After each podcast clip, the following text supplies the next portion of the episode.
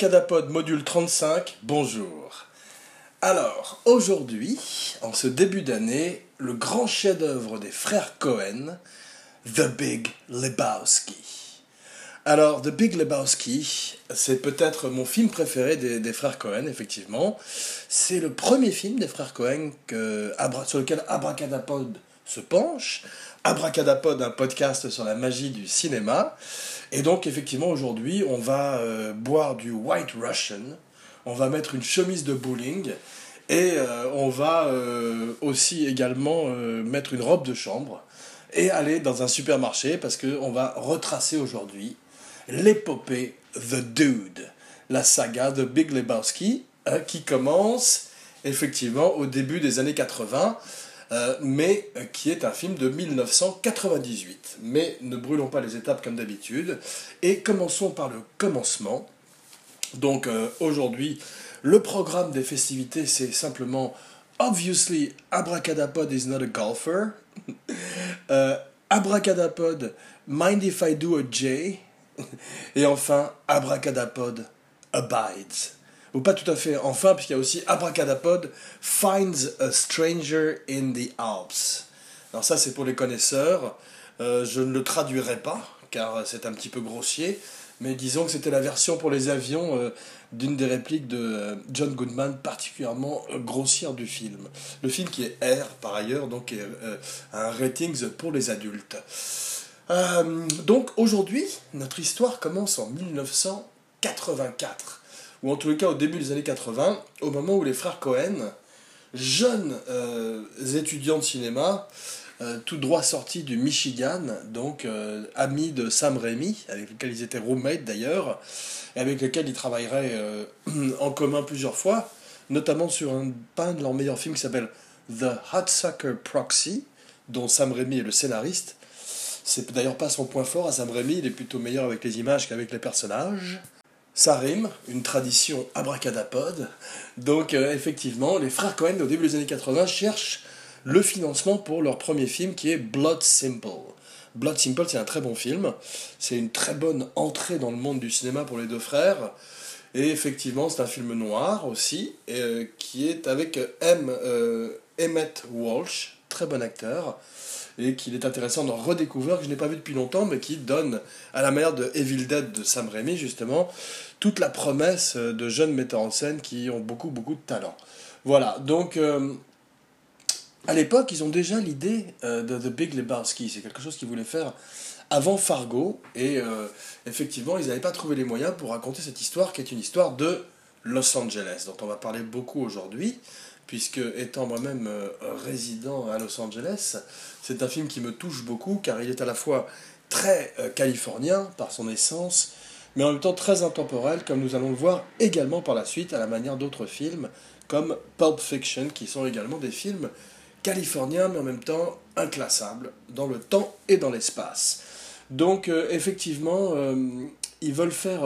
les frères Cohen, donc, font une série de films qui sont tous plus euh, successful les uns que les autres, et petit à petit font une espèce de pic de carrière qui est Fargo, film qui remporte, euh, qui leur vaut de gagner l'Oscar, et qui est à la fois un succès critique et à la fois un succès public, et qui leur permet tout d'un coup d'avoir euh, toutes les cartes à Hollywood.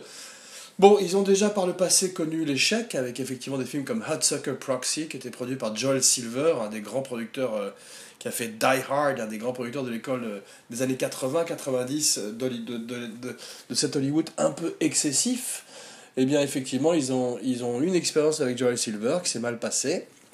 Et euh, ils ont maintenant beaucoup plus de, de plomb dans l'aile et ils ont les moyens de faire leur film The Big Lebowski qui est un hommage direct à Raymond Chandler. Eh oui, Chandler, non pas le Chandler de Friends, la série télé, Matthew Perry, non? Mais euh, je sais plus. Mais effectivement, euh, Raymond Chandler, c'est un hommage au, au, livre et au film de détective privé de Chandler où on avait une, une trame extrêmement euh, circonvolue, convoluted, comme on dit en anglais, et qui finalement à l'arrivée avait presque moins d'importance que les personnages où les scènes en elles-mêmes, des personnages souvent excentriques, hauts en couleur, souvent en bout de route, souvent euh, aussi dangereux qu'iconoclastes, et comme on va le voir dans The Big Lebowski, qui reprend la tradition de ces films noirs, mais qui, transpose tout ça de New York à la côte ouest, sous le soleil californien, lui donnant aussi un petit côté euh, elle est gothique, elle est noire, que j'aime énormément, une tradition avec euh, Chinatown, mais aussi Ed Wood ou Whatever Happened to Baby Jane, le chef-d'œuvre de Robert Aldrich, dont nous parlerons prochainement lors du prochain Halloween, Halloween, car effectivement ce n'est jamais trop tôt pour préparer la fête des sorcières, The Season of the Witch, qui, ne vient qu'une fois par an, au mois d'octobre. on est à peine en janvier que je parle déjà d'Abracadabra. Eh oui, les mauvais, les mauvais réflexes reviennent. Mais excusez-moi, on, peut pas, on, ne se refait pas, comme on dit, on n'est pas de bois. Donc effectivement, euh, Chandler, qui... Euh, en fait, ce que disent de façon très intéressante les frères Cohen, c'est qu'ils se servent de Chandler comme... Euh, Robert Altman s'est servi de Chandler pour The Long Goodbye, que j'ai toujours pas vu, le film avec Elion Gould, qui est également une enquête de Marlowe. Eh bien, effectivement, il se sert de Chandler euh, en marge du film, simplement pour en, imprégner le film de son ambiance, de cette ambiance lourde et noire où il y avait effectivement une, une plot, une trame incompréhensible avec énormément de noms, énormément de, de, faux semblants et de, faux chemins. Et euh, effectivement, euh, qui finalement à l'arrivée prenait, comme je disais, une seconde place par rapport à la richesse des personnages et à la tragédie des aventures qu'ils vivaient en fait. Donc ces deux Chandler que s'inspirent au départ les frères Cohen, mais également de leur séjour en Californie, à Los Angeles, au moment où ils cherchent euh, les, financements de Blood Simple, et ensuite au moment où il présente Blood Simple dans les festivals et dans la capitale du cinéma, dans laquelle il séjourne et sont donc roommate avec Sam Raimi. Donc euh, à cette époque, il rencontre un personnage très important dans le film The Big Lebowski qui s'appelle Jeff Dowd. Alors Jeff the Dude Dowd, c'est un, producteur indépendant, un activiste, un, personnage important de la scène indépendante euh, de Los Angeles et du cinéma américain, en marge d'Hollywood, un petit peu underground, que rencontre les frères Cohen. Il devient un petit peu le champion de Blood Simple. Les frères Cohen sympathisent avec lui et sont fascinés par ce personnage qui est le dude, donc qui est à la fois euh, un joueur de bowling, puisqu'on va voir que le bowling est très important dans le film également, et qu'il en dicte quasiment l'esthétique. D'ailleurs, je bois euh, au bowling, un sport euh, souvent décrié mais très amusant, et qui est la toile de fond d'une autre comédie très drôle aussi, de deux autres frères, les frères Farelli cette fois-ci, et qui s'appelle Kingpin, avec le grand Woody Harrelson et Randy Quaid, qui a de nos jours beaucoup de problèmes avec la justice, mais qui est très très très drôle dans le film Kingpin, euh, euh, que je vous invite, euh, qui n'est pas la recommandation de la semaine, mais que je vous invite à visiter ou à revisiter. Donc, The Big Lebowski, Jeff Dowd a les mêmes, le même maniérisme, les mêmes, la même posture, les mêmes expressions que le dude. et effectivement, c'est un personnage qui fascine les frères Cohen, de même que John Milius. Alors John Milius, c'est le metteur en scène de Conan. C'est euh, le monsieur qui a écrit également Magnum Force pour euh, la deuxième partie de Dirty Harry, euh, est presque meilleur que l'original d'ailleurs, pour Clint Eastwood, et qui est un, des, un des personnages légendaires d'Hollywood, un surfeur, un avide amateur d'armes et membre de la National Rifle Association, donc qui inspire les frères Cohen pour la création de Walter Sobchak. Alors Walter Sobchak, c'est John Goodman dans le film. Ils ont pensé à aucun autre acteur. Et il est extraordinaire et il s'est fait la coupe de cheveux et la barbe de John Milius. Et il a la même fascination pour les armes que John Milius. Et euh, ce même côté euh, bully, ce côté euh, puissant, taurin, dirons-nous, qu'a le personnage de John Milius apparemment dans la vie, qui également a fait un rewrite sur Apocalypse Now et a travaillé souvent comme script doctor, en tous les cas, au dialogue de beaucoup de films célèbres d'Hollywood. Donc, euh, à propos de dialogue et de scénario, rien n'est improvisé. C'est ce que dit John Goodman euh, dans les interviews et quand, il, euh, et quand Jeff Bridges, aussi, voilà, un autre acteur dont les frères Cohen disent qu'il n'avait personne en tête. mais en fait, on peut se poser la question parce que d'autres personnes disent qu'effectivement, ceux qui étaient sûrs, c'était Steve Buscemi, John Torturo et John Goodman, et que Jeff Bridges est arrivé ensuite, et qu'une fois qu'ils ont pensé à Jeff Bridges, effectivement, plus personne d'autre n'avait de place pour incarner The Dude, El Dudorino, if you're not into the old brevity thing. et euh, effectivement, on peut se prêter à rêver qui aurait pu jouer le dude à l'époque. Effectivement, il n'y a personne, à part Jeff Bridges, sinon, puisque je me suis amusé à ce petit jeu euh, de l'esprit, peut-être que euh, Kurt Russell, à l'époque, aurait pu faire un dude, puisque effectivement, c'est un grand acteur également, et qui c'est un, un, enfant du soleil, de la Californie, et un enfant de la balle, comme Big Lebowski Jeff Bridges, qui a finalement eu le rôle. Dennis Quaid aussi aurait peut-être pu jouer le rôle à une époque, mais euh, personne. Une fois qu'on a vu la performance de Jeff Bridges, personne d'autre que lui ne pourrait euh, jouer le rôle de The Dude, El Duderino. Voilà. donc euh, rien n'est improvisé dans le film. peut-être c'est la marque des frères Cohen en fait. C'est que chaque dude, chaque man que disent les acteurs sont écrits. C'est une musique, c'est du jazz, c'est magnifique et les acteurs jouent cette partition à merveille. Et Jeff Bridges se joint au répertoire des frères Cohen, puisqu'on va voir qu'ils vont travailler ensemble sur plusieurs films par la suite, dont True Grit, qui est très bien aussi, qui est un remake du film avec John Wayne. Je préfère presque l'original de John Wayne, mais pour une seule bonne raison, c'est que j'aime beaucoup les méchants au cinéma. Et dans l'original, le méchant, c'est euh, Robert Duval. Or, euh, Robert Duval est beaucoup mieux que Josh Brolin, qui fait le méchant dans le remake. Et en plus, euh, Jeff Bridges est difficile à comprendre dans le film parce qu'il marmonne. Et il, a de plus en plus euh, de difficultés à se faire comprendre. Mais dans The Big Lebowski, il est extraordinaire. D'ailleurs, c'est drôle parce qu'il a pris du poids pour le rôle. Il était en forme. Il sortait de, films comme euh, Contre toute attente, des films où il était. Il avait d'ailleurs eu une période un petit peu. Euh, une petite traversée du désert avec des films comme Tucker de Francis Ford Coppola, justement. Et euh, il était euh, un petit peu, euh, il avait un petit peu le label box office poison, poison box office.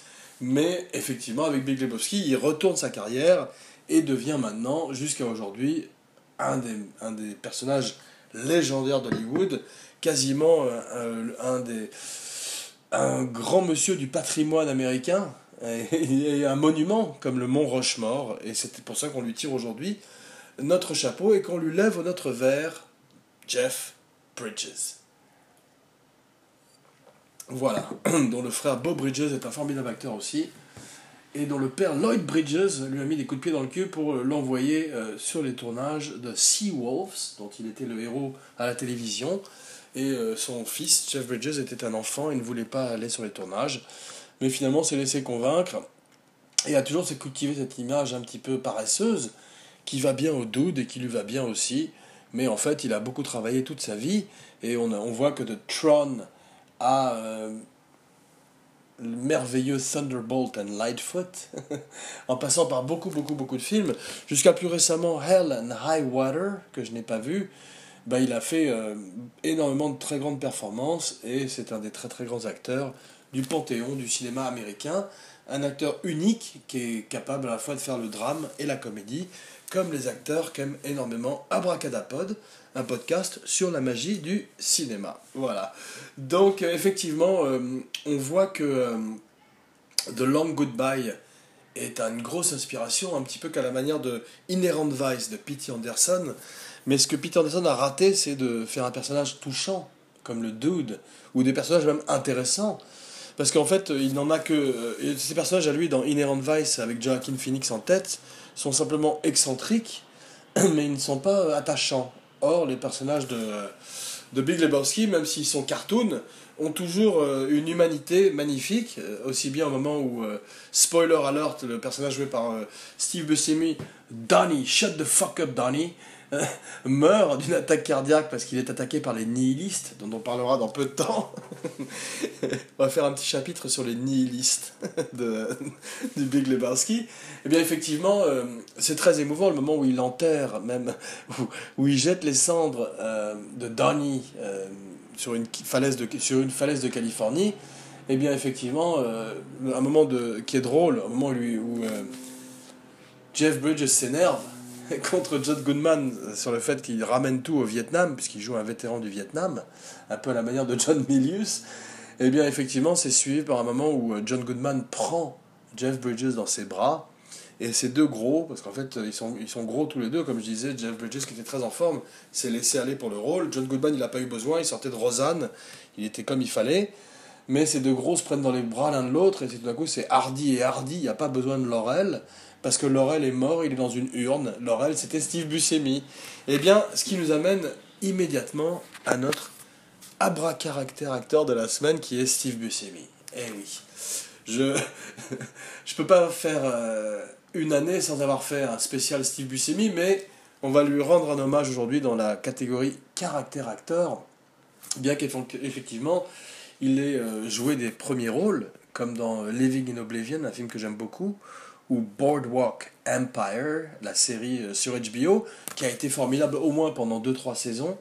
Euh, j'ai lâché après, comme la plupart des, des, shows, sauf Breaking Bad, The Wire et Les Sopranos. Mais même cela, euh, à part Breaking Bad, même The Wire, j'avoue ne pas avoir vu la dernière saison. Et The Sopranos non plus. Voilà. Mais effectivement, Buscemi, grand acteur. Alors lui, justement, de Pulp Fiction au Big Lebowski, de Reservoir Dogs à Fargo. C'est un, un, acteur du répertoire, des, du répertoire des frères Cohen. C'est un, il a énormément de charme. On voit dans certains films comme Ghost World, où il est très bien aussi, ou même dans la vie, qu'il pourrait très très bien jouer des, des personnages. Il, pourrait jouer Marlowe, voilà, formidablement, puisqu'il a euh, maintenant il a 59 ans, il a cette maturité, il, il a l'âge qu'avait Mitchum quand il l'a joué euh, dans Adieu ma jolie, je crois. Donc Steve Buscemi dans Marlowe, oui, demain, take my money, I'm in, je suis partant. Voilà, donc aujourd'hui, Abracadapote voulait tirer un coup de chapeau à Steve Buscemi, un acteur, Buscemi, un acteur que nous aimons énormément et qui mérite bien l'abracaractère acteur de la semaine. Voilà, donc euh, on lui souhaite encore beaucoup de films. Euh, aujourd'hui, il est temps pour lui de se réinventer et c'est très intéressant de voir où il va être prochainement, à la manière d'un Woody Harrelson qui lui euh, se réinvente formidablement puisqu'il est dans le prochain Planète des Singes. J'ai vu la bande-annonce, il joue le rôle d'un personnage à la Colonel Kurtz, un personnage proche d'Apocalypse Now, qui, se, qui se, se, lève contre les singes, s'oppose aux singes, à la révolte des singes, et il a l'air formidable dans, dans, le genre psychopathe euh, du cinéma. Voilà, un petit peu à la manière de Robert Duval, justement, dans Apocalypse Now. Donc, euh, Robert Duval qui va faire bientôt l'objet d'un abracaractère acteur de la semaine, mais aujourd'hui c'est Steve Buscemi à qui nous rendons hommage. Donc euh, effectivement, avant Steve Buscemi, John Goodman avait été un abracaractère acteur de la semaine, et il dit du film, John Goodman, que c'est, il dit de, Big Lebowski que c'est son film préféré. Donc c'est probablement le film préféré également de Jeff Bridges, qui au moment du casting d'ailleurs demande au frère Cohen est-ce que vous vous êtes inspiré de moi quand j'étais jeune? Parce qu'il avait une vie un petit peu dissolue aussi. Et euh, souvent la question qu'il leur posait d'ailleurs au moment de tourner, c'est est-ce que euh, le dude a grillé un joint avant de venir sur la scène, avant de venir euh, rencontrer le personnage? Et en fait, les frères Cohen souvent répondaient oui. Mais ce qui est très intéressant, c'est qu'en fait, les frères Cohen disent qu'ils sont inspirés de Chandler, parce que Chandler a quelque chose d'intéressant qu'on retrouve aussi dans Chinatown et dans la plupart des, des films ou des romans noirs, c'est que c'est un genre qui permet de traverser euh, à la fois euh, le temps et l'espace, puisqu'on voit qu'on peut passer de Pasadena à Malibu, mais euh, également c'est un, un, genre qui permet de passer d'une classe sociale à l'autre, comme on voit au moment où ils vont visiter Ben Gazzara, producteur de porno. ce, que ce que font très bien les frères Cohen, c'est que tous les personnages secondaires excentriques sont formidables.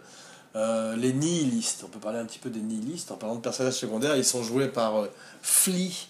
Alors Flea c'est euh, mon bassiste préféré, c'est le bassiste des Red Hot Chili Peppers, c'est un personnage aussi un petit peu légendaire de Los Angeles, et il apparaît dans certains films légendaires aussi d'histoire du cinéma comme My Own Private Idaho, ou Drugstore Cowboy, ou Back to the Future, donc il est dans les films de Zemeckis ou de Gus Van Sant, et effectivement dans The Big Lebowski où il fait un nihilistes, avec également Peter Stormare. Alors Peter Stormare, voilà un autre acteur qui pourrait faire euh, l'objet d'un abracaractère acteur, il est formidable. Il est dans 8 mm, mais surtout il est dans Fargo, avec les frères Cohen. Il fait ce géant blond qui est à, justement euh, à coquiner avec Steve Buscemi, à la manière de ces deux euh, bad boys de Pinocchio qui entraînent Pinocchio dans, euh, la, vers la mauvaise route. Voilà, donc coup de chapeau à tous ces gens qui justement sont des très, très grands acteurs qu'on retrouve souvent dans les, films des frères Cohen. Alors, les films des frères Cohen, effectivement, je ne les aime pas tous. C'est un peu hit or miss, comme on dit. Euh, il y en a certains qui sont plus réussis que d'autres. On peut en parler un petit peu. C'est euh, le moment. De, toute façon, on va une fois de plus lever notre verre à leur santé. Voilà, donc, brièvement, Blood Simple, formidable. Euh, ensuite, ils écrivent Crime Wave, un film. on va parler de leur film comme scénariste aussi. Un film avec Sam Raimi qui est pas très bon que personne n'a vu. Raising Arizona, formidable. Peut-être plus problématique aujourd'hui pour euh, le kidnapping de bébés. Mais euh, néanmoins, le ton cartoon du film et surtout du très grand, très très grand Nicolas Cage euh, font de ce film une espèce de classique, du slapstick, du goofball movie, tu vois. En gros, je te tutoie. Ensuite, Miller's Crossing. J'aime moins Miller's Crossing, c'est leur premier film noir, un film de gangster. Un film, une fois de plus, puzzle, un film difficile à déchiffrer, et que j'aime un petit peu moins, sinon, une fois de plus, pour la, la performance des acteurs, John Polito, qu'on retrouve d'ailleurs dans le Big Lebowski, qui est mort, euh, je crois, l'année dernière, 2016, terrible, ou il est peut-être mort en 2015, terrible aussi. et euh, ensuite, euh, The The Sucker Proxy, j'aime pas, c'est le film avec Tim Robbins, Fargo, magnifique, The Big Lebowski, presque encore mieux que Fargo, ce qui est extraordinaire, c'est très difficile de de monter la barre, même si The Big Lebowski a été, il faut le signaler, un, un, échec à sa sortie. C'est un film qui aujourd'hui est devenu un culte énorme, de même qu'il y a des euh, Lebowski Fest partout autour du monde où les gens se réunissent, s'habillent comme les personnages du film, jouent au bowling et boivent des White Russian, ou autrement dit des Caucasian, comme, comme les appelle Jeff Bridges dans le film et qui sont effectivement euh, un cocktail dont nous donnerons la recette un peu plus tard, si vous êtes patient. Donc, euh, ce que je dis, ce qui est intéressant dans, ce film, un petit peu à la manière de, de Pulp Fiction, c'est que c'est difficile de le placer dans le temps. Et ça, c'est la volonté des frères Cohen d'utiliser de la musique des années 70 comme euh, Creedence Clearwater Revival, le groupe préféré du Dude. Et le groupe qu'il déteste, effectivement, c'est The Eagles, Hotel California, qui sont joués d'ailleurs dans le film par les Gypsy Kings, à chaque fois que Jesus Quintana, qui est joué par John Turturro, apparaît à l'écran. Et d'ailleurs, petite parenthèse sur le fait que le spin-off, le projet le plus, le plus aberrant dont j'ai entendu parler de l'histoire du cinéma, ce serait un remake des Valseuses que serait en train de tourner John Turturro en ce moment et qui serait un spin-off de son personnage dans The Big Lebowski, donc ce, ce joueur de, de bowling Jesus Quintana, qui est à la fois un pédéraste et également un personnage très antipathique, eh bien, il reprendrait le rôle de Depardieu dans Les Valseuses. Euh, tourne le film en ce moment, s'appelle Going Places, et c'est le remake du film de Bertrand Blier. Donc on va voir si c'est vrai, si ça va vraiment se faire, mais euh, les frères Cohen apparemment ont donné leur bénédiction, et même si euh, aucun des autres personnages du film n'apparaîtront dans celui de Turturro, eh bien il reprend quand même son personnage de Jesus, Nobody Fucks with the Jesus, mais cette fois-ci pour un film qui serait un remake des Valseuses. Donc projet improbable, projet fou, auquel nous buvons, même si je pense que c'est pas une très très bonne idée personnellement. Mais bon, toutes les occasions sont bonnes pour boire, comme vous le savez déjà si vous écoutez l'émission. Donc, euh, c'est vrai que euh, ce qui m'intéresse moi dans le film, c'est que euh, les frères Cohen, en injectant euh, ce côté bowling, comme le fait Tarantino avec le, le, Diners des années 50, dans lequel John Travolta danse avec Uma Thurman, c'est qu'ils ont une volonté de brouiller les pistes, de brouiller les cartes, et de faire un film qui, mélangeant les époques, devient du coup intemporel et plus difficile à classer, et surtout plus difficile à, démoder comme on l'a vu, la mode, c'est ce qui se démode. Donc, euh, coup de chapeau à Robert Altman, que je vais visiter très bientôt pour une spéciale, peut-être en compagnie de mon camarade Zuko Wiki, qui devait être avec nous aujourd'hui, mais qui a eu euh, euh, un impondérable, voilà, je crois que c'est comme ça qu'on appelle la chose, et auquel nous tirons un coup de chapeau, mais effectivement, il sera de retour avec nous très prochainement pour une spéciale Kirk Douglas. Et oui, je l'annonce, la prochaine, Kirk Douglas, en compagnie de Patrick Zukowicki, dont il est très fan. Kirk Douglas est très fan de Patrick Zukowicki. Voilà. Donc, euh, Julianne Moore. Julianne Moore. Grande actrice, merveilleuse. On la voit effectivement donc, dans les films d'Altman. On la voit dans les films de P.T. Anderson. On la voit partout. Elle moi, un, de mes rôles préférés, c'est Boogie Nights. Elle est merveilleuse dans Big Lebowski. C'est peut-être pas ce que je préfère parce que son personnage est un peu plus forcé. On sent que les, euh, les frères Cohen ont un peu plus de mal à écrire pour les femmes qu'ils n'ont pour les hommes. De même qu'ils ont beaucoup de mal à écrire pour euh, d'autres races que la race caucasienne, parce qu'on voit que leurs films sont très très blancs, comme le Big Lebowski qui, a, qui a très peu de rôles féminins et très peu de rôles pour euh, d'autres races, effectivement, que la race caucasienne. Il y a des Allemands qui sont les nihilistes, qui ont un groupe qui s'appelle Autobahn, qui est une parodie en fait de Kraftwerk. Et euh,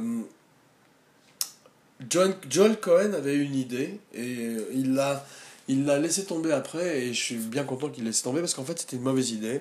C'est que dans le premier scénario, euh, pour expliquer le fait que le dude ne travaillait pas, the dude, le dude, eh bien euh, il était l'héritier de la fortune Rubik's Cube. Eh bien c'est une bonne idée d'avoir abandonné cette idée parce que effectivement le the dude est plus intéressant s'il est plus mystérieux à la manière d'un héros comme le Joker ou James Bond. Je suis moins fan des séquences oniriques du film, même si elles permettent au chef opérateur Roger Dickens de, faire un de ses plus beaux, un de ses plus beaux films. C'est vrai que le chef opérateur précédent des frères Cohen, c'était Barry Sonnenfeld, qui euh, allait devenir metteur en scène par la suite, et faire euh, d'ailleurs des bons films comme euh, Adam's Family, Adam's Family Values, Men in Black, Men in Black 2 et Men in Black 3. Bien que Men in Black 2 soit pas terrible, je recommande plutôt Men in Black 1 et Men in Black 3, avec Josh Brolin, qui est formidable d'ailleurs, qui joue un jeune Tommy Lee Jones. Tommy Lee Jones qu'on retrouve dans No Country for Old Men, ce qui nous en ramène à notre top 50, top 10 des films des frères Cohen, que j'avais un petit peu abandonné pendant un instant.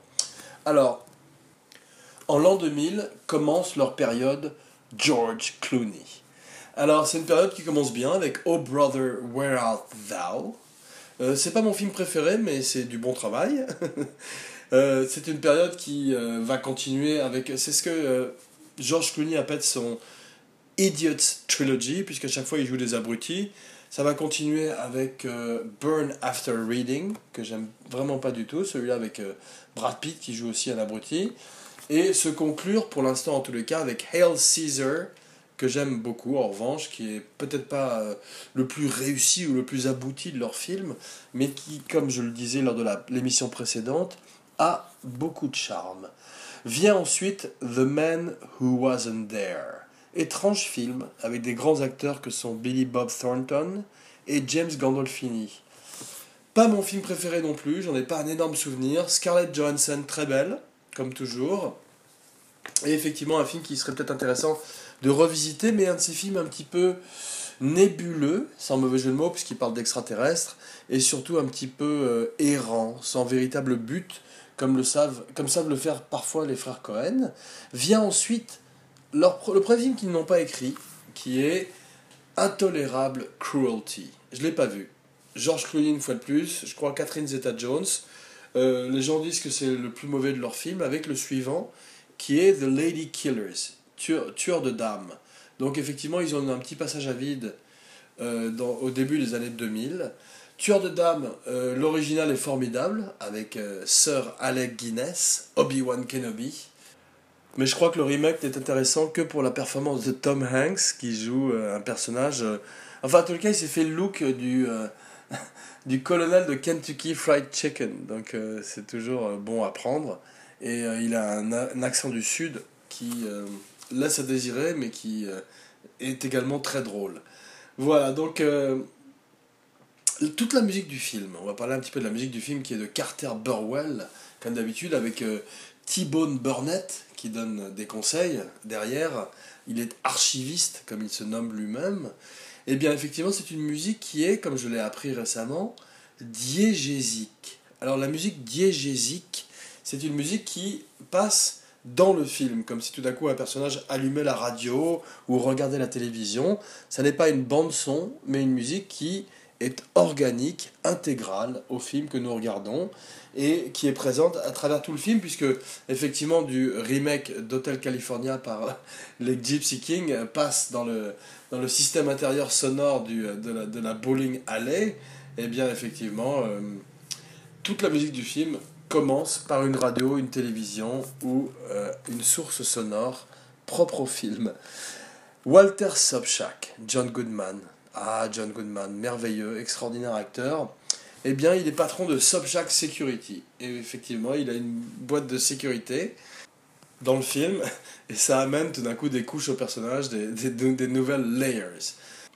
John Goodman qui est extraordinaire dans Ten Cloverfield Lane, un film que je recommande vivement et qui d'ailleurs était dans mon top 10 de l'année.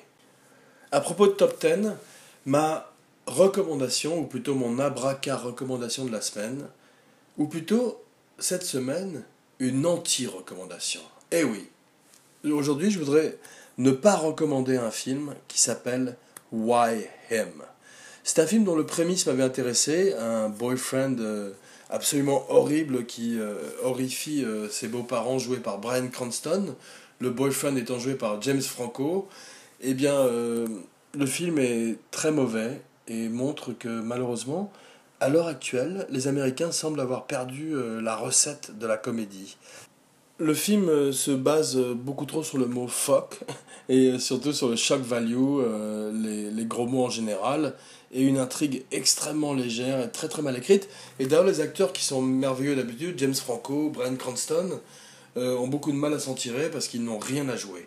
Donc euh, je suis désolé de terminer sur euh, une anti-recommandation, mais c'est un film que j'avais envie de voir et je suis sorti avant la fin, ce qui est très rare, pour Abracadapod, un podcast sur la magie du cinéma. Quoi qu'il en soit, allons le kill your buzz et on se retrouve dans quelques jours pour la spéciale Kirk Douglas Happy 100th pour son anniversaire. Et, euh, ou peut-être une surprise d'ailleurs, parce que Abracadapod, un podcast sur la magie du cinéma. Jean Weber, signing off.